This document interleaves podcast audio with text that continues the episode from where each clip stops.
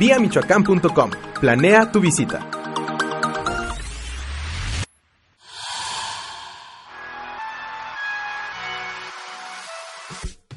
Bienvenidos a viamichoacán.com, el podcast, un espacio en donde conocerás datos esenciales e interesantes sobre este bello estado.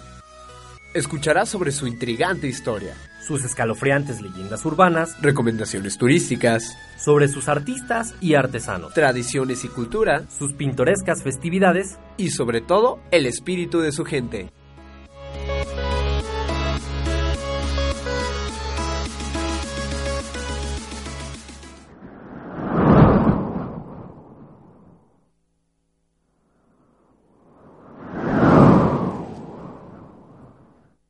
Hoy tenemos leyenda, así como así, directos y a lo que vamos, y te sorprenderá porque hablaremos de un lugar lleno de historia y misterio.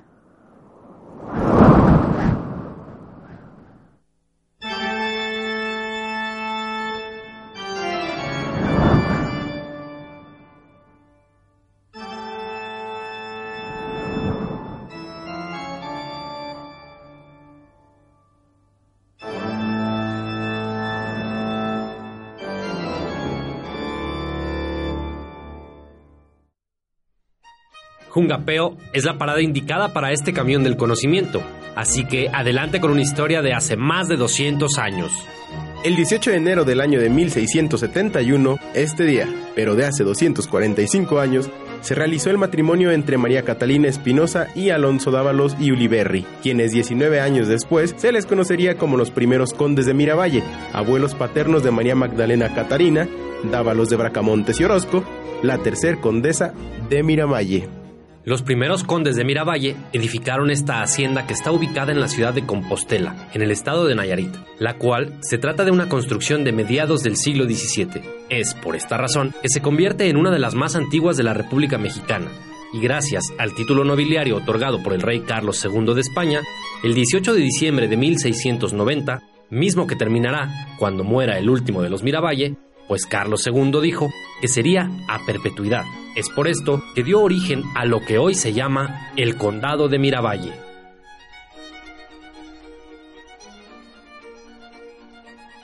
La hacienda de Miravalles es un lugar histórico, en donde el tiempo ha cobrado muy caro la factura. Aún así se conserva su magnificencia, y es un lugar ligado directamente con el municipio de Tuxpan y Jungapeo en el estado de Michoacán, ya que la tercera condesa de Miravalle lo habitó a la par que la hacienda La Santa Catarina en Tuxpan y la de San Miguel Púcuaro en Jungapeo.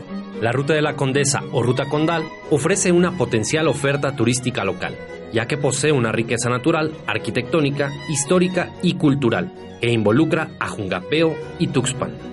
Esta ruta tiene como objetivo principal hablar de la vida, propiedades y entorno en el que se desenvolvió la tercer condesa de Miravalle, María Magdalena Catalina Dávalos de Bracamontes y Orozco, mujer que vivió en el siglo XVIII, misma que se recuerda por su riqueza, su glamour, su tiranía, su excomunión, sus amantes y por abusar de su belleza y su título nobiliario para conseguir todo lo que se proponía.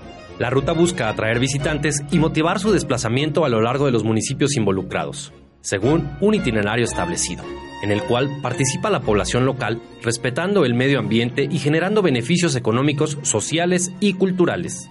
Esta ruta persigue los testimonios de importantes acontecimientos que se suscitaron durante el siglo XVIII en la Nueva España, desde un pleito legal contra la Compañía de Jesús hasta míticos tesoros ocultos pasando por intrigas, crímenes y pasiones prohibidas. El recorrido es temático, basado en la novela La Condesa, Historia y Leyenda, del escritor tuxpense e impulsor de la ruta, Josep Sales Sales, y su itinerario, dirigido también por Josep, que discurre por los municipios de Tuxpan y Jungapeo, en la región oriente de Michoacán.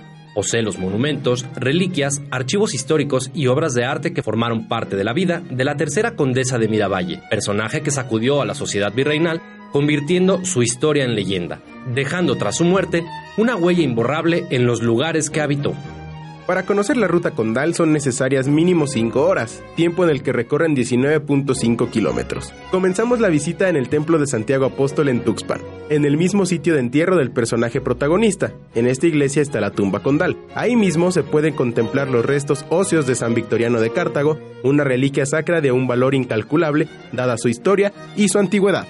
Ahí mismo se puede admirar un óleo monumental titulado Las ánimas del purgatorio, en el cual se encuentra plasmada la familia de los condes de Miravalle. Este óleo es una de las más grandes obras de la pintura colonial, cuyo autor fue Cristóbal de Villalpando, pintor de gran importancia durante el virreinato. También en el mismo templo se observan escudos de la Compañía de Jesús, escudos heráldicos y mensajes ocultos, obra de los frailes franciscanos.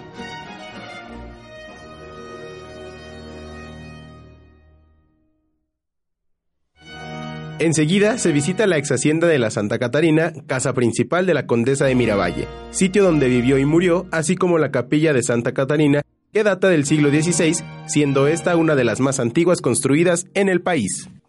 Las personas parten después hacia Jungapeo, en donde contemplan el templo de Santa María de la Asunción, iglesia idéntica al templo de Tuxpan, solo que a escala más pequeña. Acto seguido, se visita el complejo virreinal de San Miguel Púcuaro, donde se encuentra la casa otoñal de la condesa. También se visita un acueducto monumental del siglo XVII, que dotaba de agua a la hacienda de Púcuaro, la capilla de San Miguel Arcángel, el ingenio de labor de azúcar y piloncillo, y finalmente la casa principal de Púcuaro, que fue sede de las celebraciones en honor al Arcángel Miguel durante la época. Esta hacienda fue traída en barco desde Europa para ser montada en el sitio donde hoy se encuentra ofreciendo al turista una ventana a la vida y costumbres de quienes la habitaron. Concluye el recorrido con una imagen de la condesa de Miravalle plasmada en las rocas de una montaña contigua al complejo, ocasionando en quienes la miran un gran asombro. Un testimonio del poder y soberbia que caracterizaron a tan importante dama por quien la colonia condesa de la Ciudad de México lleva su nombre. En esta ruta turística, que en todo momento es narrada por el doctor Josep Sales Sales, no solo se disfruta de los destinos fijados, sino del tránsito entre uno y otro lugar, permitiéndole al visitante la posibilidad de admirar los paisajes imponentes del cañón de Tuxpan y la Sierra de Mil Cumbres. Cabe destacar que en la temporada de muertos las visitas son nocturnas, por lo que los turistas se adentran en los terrenos de Púcuaro con velas en mano para que el ambiente sea un poco más tenebroso acorde a la época. La condesa fue un personaje de la época virreinal que vivió en las tierras de la región oriente. Dejó una huella imborrable en los lugares que habitó. Estas tierras ahora forman parte de la ruta condal. Lo que hace interesante esta historia es que todos los sitios que son mencionados en ella existen, como lo son los templos, capillas, haciendas, reliquias y obras de arte que se encuentran salpicadas por toda la región y que son una especie de imán para curiosos y turistas que quieren conocer más acerca de esta historia y la mujer que fue odiada por muchos y amada por pocos.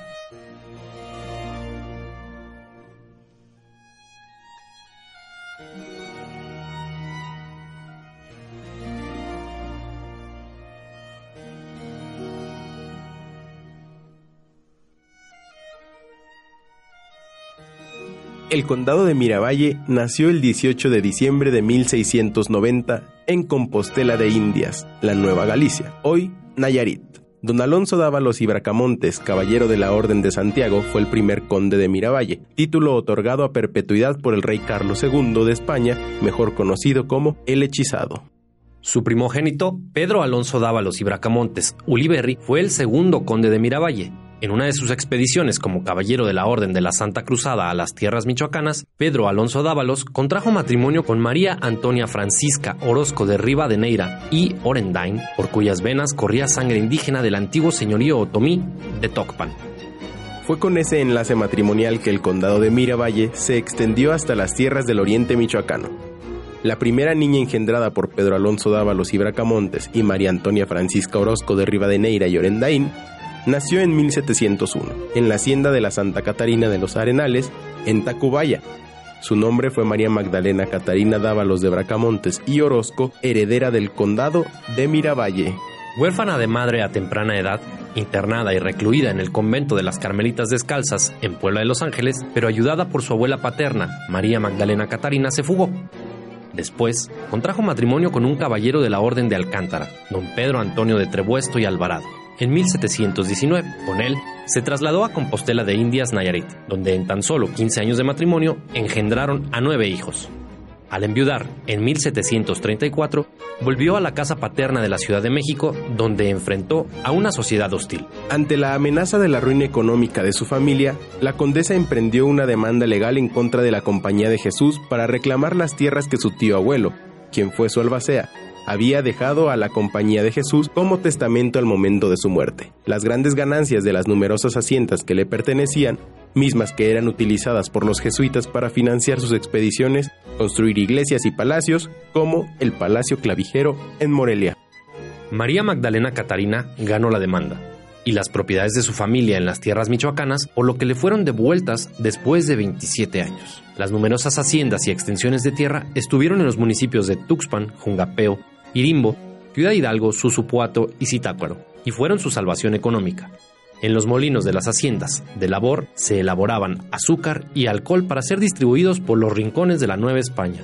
En 1742 murió su padre, el segundo conde de Miravalle, y María Magdalena Catarina heredó el condado de Miravalle. El noble título le fue heredado junto a inmensos patrimonios en forma de palacios, haciendas y rentas. De María Magdalena Catalina se dice que se lanzó a la vida mundana. Sus banquetes y tertulias alcanzaron gran renombre en la Ciudad de México y artistas e intelectuales pugnaron por participar de ellos. Rumores ciertos o imaginados aseguraban que la condesa mantuvo amores con hombres de distintas clases sociales ya que trabó relaciones íntimas con nobles, con mayorales, con capataces e incluso con un fraile franciscano del convento de Santiago Apóstol, en el pueblo de Santiago Tuxpan. Él le ayudó a enterrar su dinero. Con ello fue el beneficiario de sus secretos monetarios. Los asesinatos brutales en contra de quienes se dejaron amar por ella y también de quienes se resistían a hacerlo fue lo que marcó su leyenda acusaciones casi demoníacas en su contra como el confirmado herraje de 300 esclavos en la hacienda de Santa Catarina, los crímenes casi de poesía que fueron cometidos por ella en San Miguel Púcuaro, donde estuvo incluida la muerte de su sobrina María Rossetti. Todo esto coronado por la excomunión que recayó sobre ella cuando en 1765 emprendió la segunda demanda en contra de la Compañía de Jesús, esa vez porque le devolvieran lo que ellos obtuvieron de sus propiedades durante 27 años. De boca en boca y generación tras generación, la leyenda ha sido contada en Agostitlán, Angangueo, Ciudad Hidalgo, Irimbo, Jungapeo, Siraguato, Zitácuaro y Tuxpan, pero también en Compostela, Centispac y Tepic en Nayarit, así como en Huesca y Mineral del Monte en Hidalgo, además de la Ciudad de México, donde una de las colonias de la delegación Cuauhtémoc lleva el nombre de Condesa, en honor a María Magdalena Catalina. Esos terrenos fueron de su propiedad junto con los de la colonia Roma, parte de las colonias Hipódromo y Tacubaya. Su casa fue el inmueble que hoy ocupa la Federación Rusa.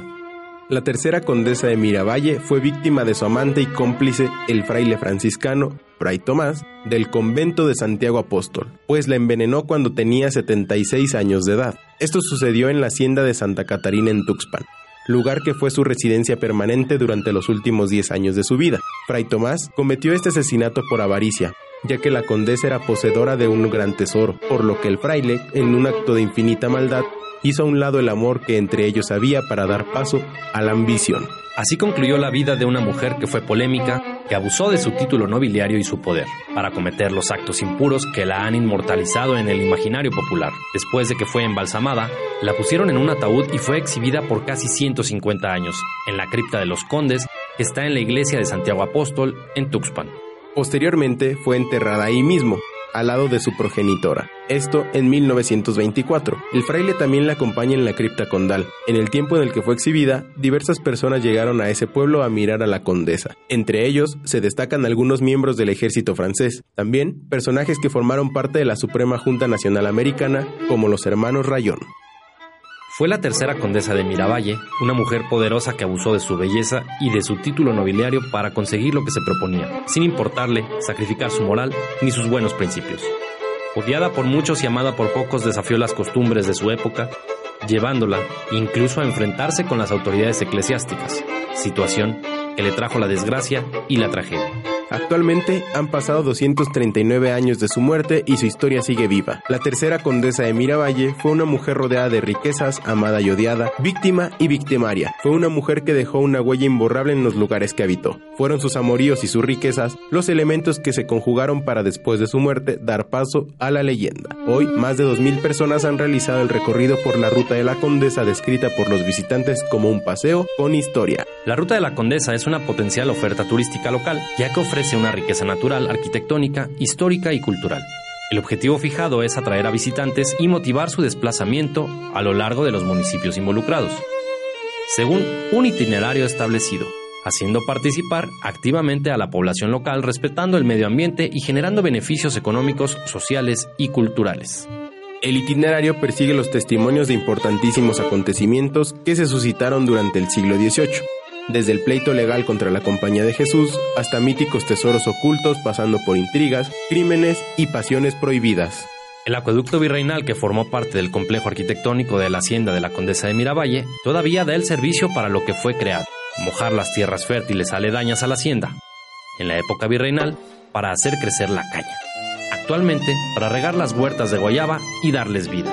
El acueducto, también conocido como Los Arcos, tiene 300 metros de largo y se localiza a 9 kilómetros de la cabecera municipal de Jungapeo, en la comunidad La Soledad. Ahí, el acueducto se levanta imponente, testigo silencioso del paso del tiempo, de acontecimientos históricos y leyendas. Es como un anciano sabio y con experiencia nos cuenta a través de sus imponentes arcadas aquellos acontecimientos históricos que sucedieron y que no mencionan los libros de historia. Fue construido por los señores Orozco en el siglo XVII para formar parte del complejo de la hacienda de San Miguel Púcuaro y regar sus tierras fértiles, de las que en ese tiempo brotaban las cañas de azúcar. Como desde el día de su inauguración, por su canaleta sigue caminando el agua con serenidad, para regar los incontables árboles de guayabas que lo rodean, a los que les da vida.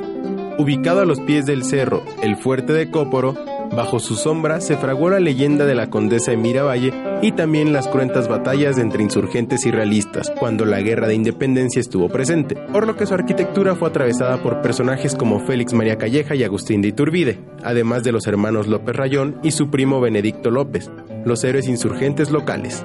Este acueducto presenció la reactivación de la Guerra de Independencia de 1817, cuando ésta se encontraba prácticamente sofocada. Al terminar la guerra, la hacienda de la que formaba parte sufrió el abandono, mas no así el acueducto, ya que siguió siendo de utilidad a quienes se quedaron a trabajar las tierras. Es así como los arcos han permanecido durante sus 350 años de existencia de pie, útiles y activos, sirviendo como una ventana pétrea y monumental a nuestro pasado un pasado que se fue transformando hasta forjar el presente que hoy vivimos. Es así como concluye la vida de esta mujer de pasiones y carácter explosivo, personaje interesante que vivirá generación tras generación en la mente de quien conozca su historia. Recuerda que siempre es bueno darte un tiempo para conocer y aprender de las distintas culturas de nuestro país.